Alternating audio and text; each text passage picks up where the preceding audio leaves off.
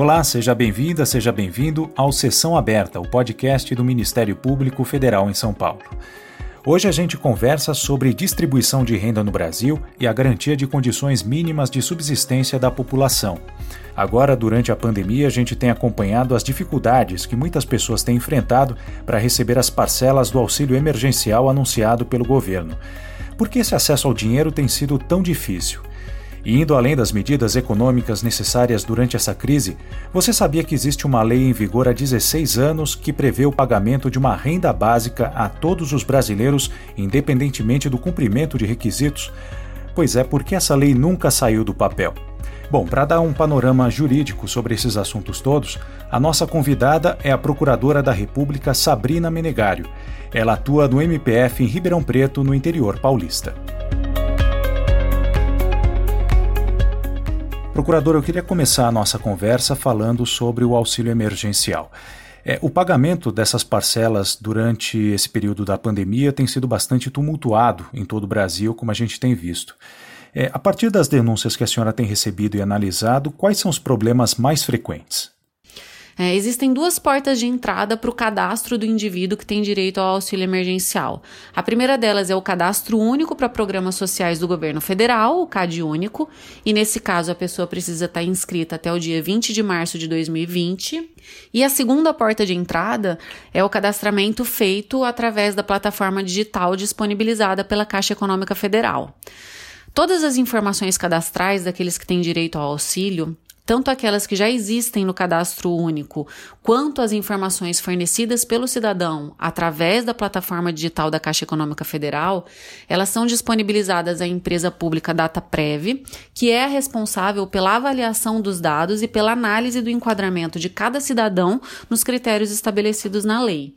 Uh, os bancos de dados utilizados pela DataPrev para fazer o cruzamento dessas informações e a avaliação dos pedidos, eles são fornecidos pelo governo federal, através do próprio CAD único e através do Cadastro Nacional de Informações Sociais, o CNIS além dos dados inseridos na plataforma digital pelos cidadãos.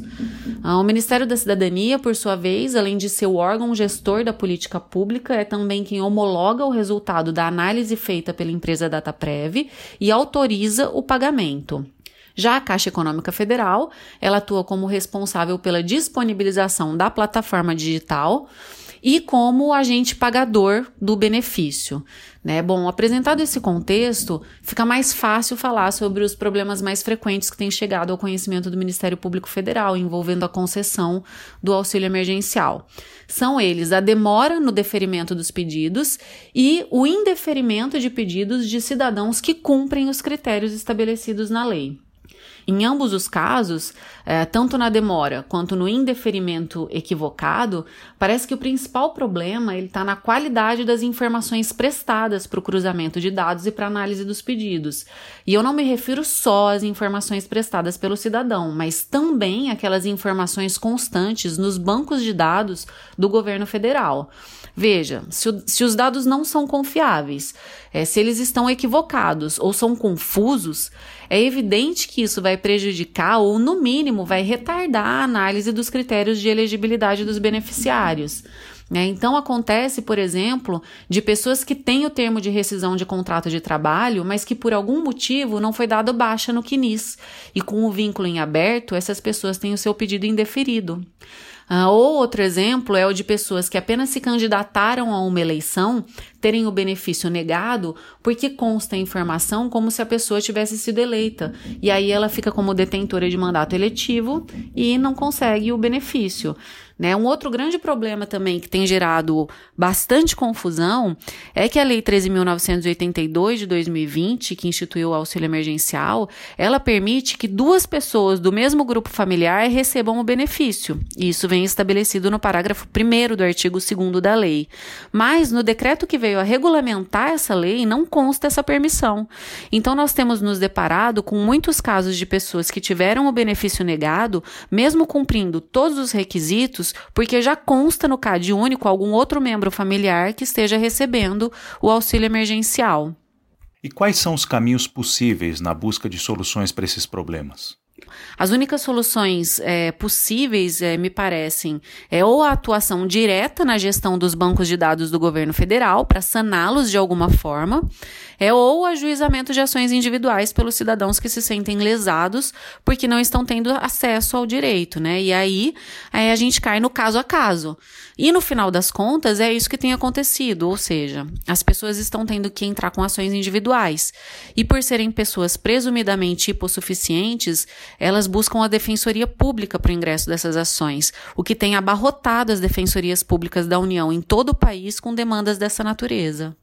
Bom, esse tipo de transtorno se soma a toda a turbulência que a pandemia de Covid tem trazido para a economia e se enquadra justamente no debate é, que tem sido travado mundo afora sobre a atuação do Estado, né, a participação, o papel que o Estado tem na garantia de condições mínimas de subsistência da população.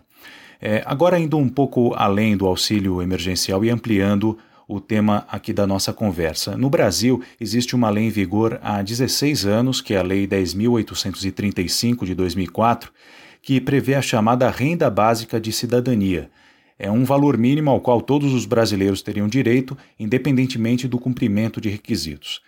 É, essa lei nunca foi posta em prática. É verdade que ela mesma prevê condições é, para sua implementação, como a disponibilização orçamentária, é, o, o, respeito aos limites impostos pela lei de responsabilidade fiscal, é, mas enfim, considerando a condição sempre limitada das finanças do governo no Brasil, como é que esse tipo de direito social pode ser instituído sem que acabe é, sendo barrado pelo chamado princípio da reserva do possível?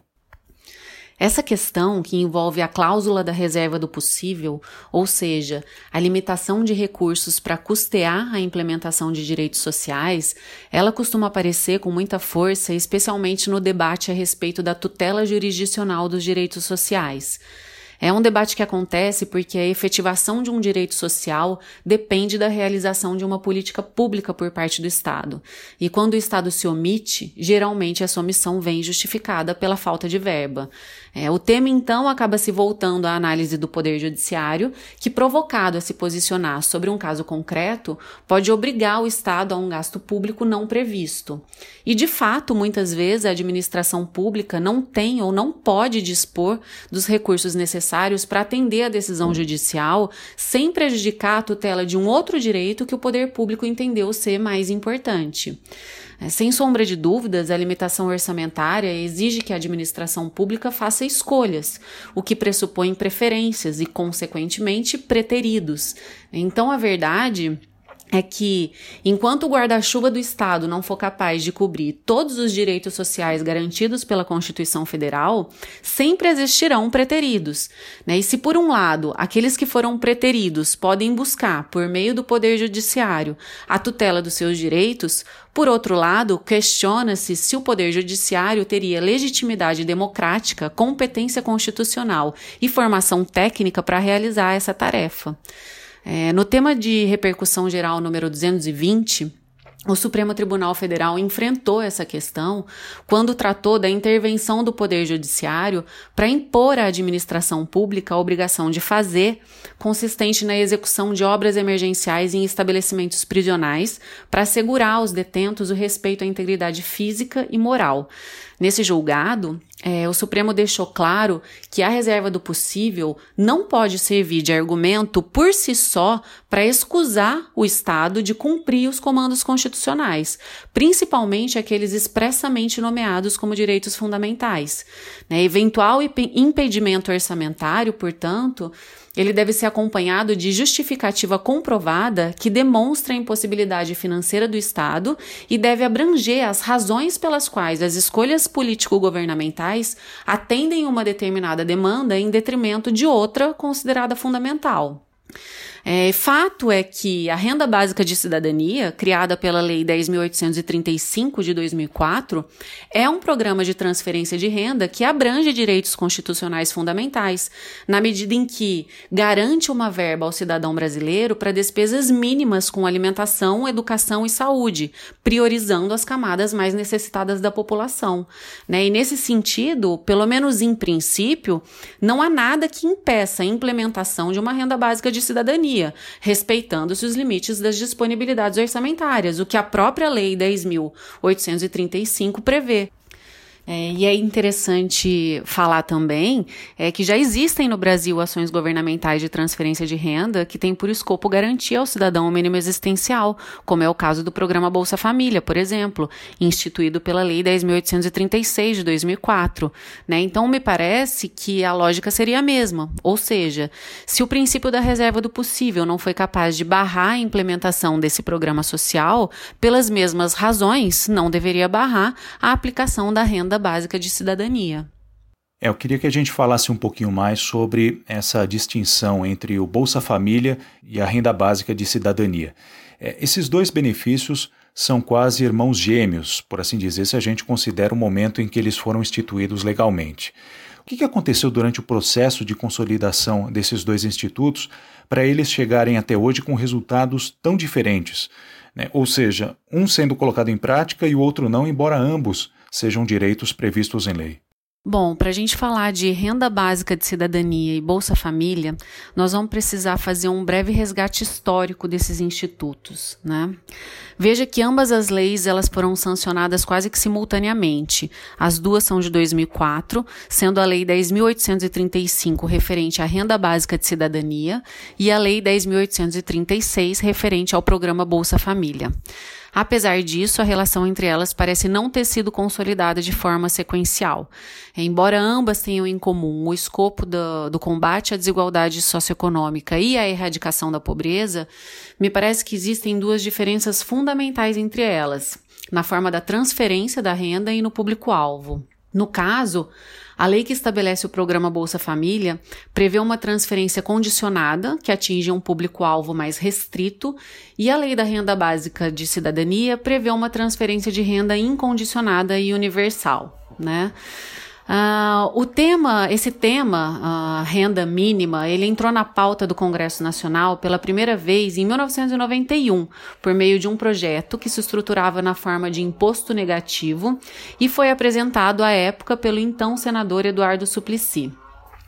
É interessante destacar que esse projeto uh, ele teve um encaminhamento favorável de todos os partidos políticos, sem nenhum voto contrário. É, aliás, vale dizer que os defensores dessa proposta de 1991 eles exploravam justamente essa situação, ou seja, o fato de o projeto ter sido apresentado como um dos poucos pontos consensuais entre os partidos de esquerda e direita da época, né? Mas enfim, apesar disso, a proposta chegou a ser encaminhada à Câmara dos Deputados, mas nunca foi votada. A partir de meados da década de 90, é ao tempo em que se deu início à implementação do benefício de prestação continuada previsto na Constituição Federal, foi crescendo no Congresso Nacional o debate sobre programas de transferência de renda.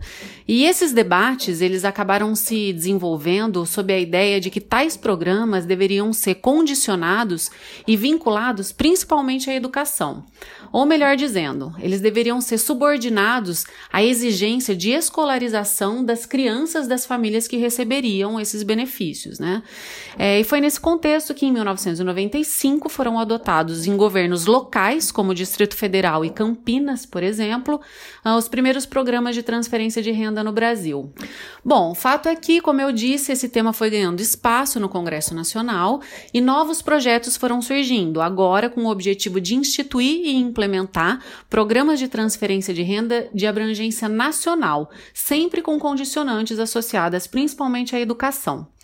Assim, em 1997, foi criado o Programa de Garantia de Renda Mínima Vinculada à Educação, que era um programa que dava apoio financeiro a programas municipais de transferência de renda e exigia que os municípios entrassem com uma contrapartida de 50%, né? E, em razão disso, é, acabou se inviabilizando a participação de muitos municípios e fazendo com que a maioria deles não aderissem ao programa. Paralelamente a isso, em 1996, foi então criado o Programa de Erradicação do Trabalho Infantil, que também adotou o um modelo de transferência de renda com condicionantes, garantindo que crianças e adolescentes frequentem a escola e atividades socioeducativas como condição para o recebimento do benefício monetário. Aconteceu então que em 1999 foi instalada no Poder Legislativo uma comissão mista especial que se destinou a estudar as causas da desigualdade social no Brasil e apresentar soluções legislativas para a erradicação da pobreza e para a redução da desigualdade social. Bom, e foi assim que, a partir dessas discussões, a ideia da transferência de renda condicionada, que já era uma tendência, ela se consolidou como a melhor opção de política pública a ser seguida para o combate à pobreza no país. Né? E nesse ponto, me parece importante destacar que, embora a lógica por trás dessas condicionantes é, muitas vezes venha relacionada a objetivos sociais de longo prazo, como o combate à pobreza e o fomento à educação e à saúde, sempre foi muito forte, muito presente a ideia de que essas condicionantes elas seriam, na verdade, uma espécie de contraprestação das pessoas que recebem a verba, né? no sentido de que ninguém deve receber uma transferência do Estado sem prestar alguma contrapartida direta. Né? E há quem considere inapropriada essa ideia da necessidade de uma contraprestação por parte do beneficiário, inclusive do ponto de vista normativo, tendo em vista o princípio constitucional da universalidade, que garante a todos indiscriminadamente o direito à saúde e à educação. E é entre esses críticos que se encontram aqueles que defendem e acreditam na renda básica universal.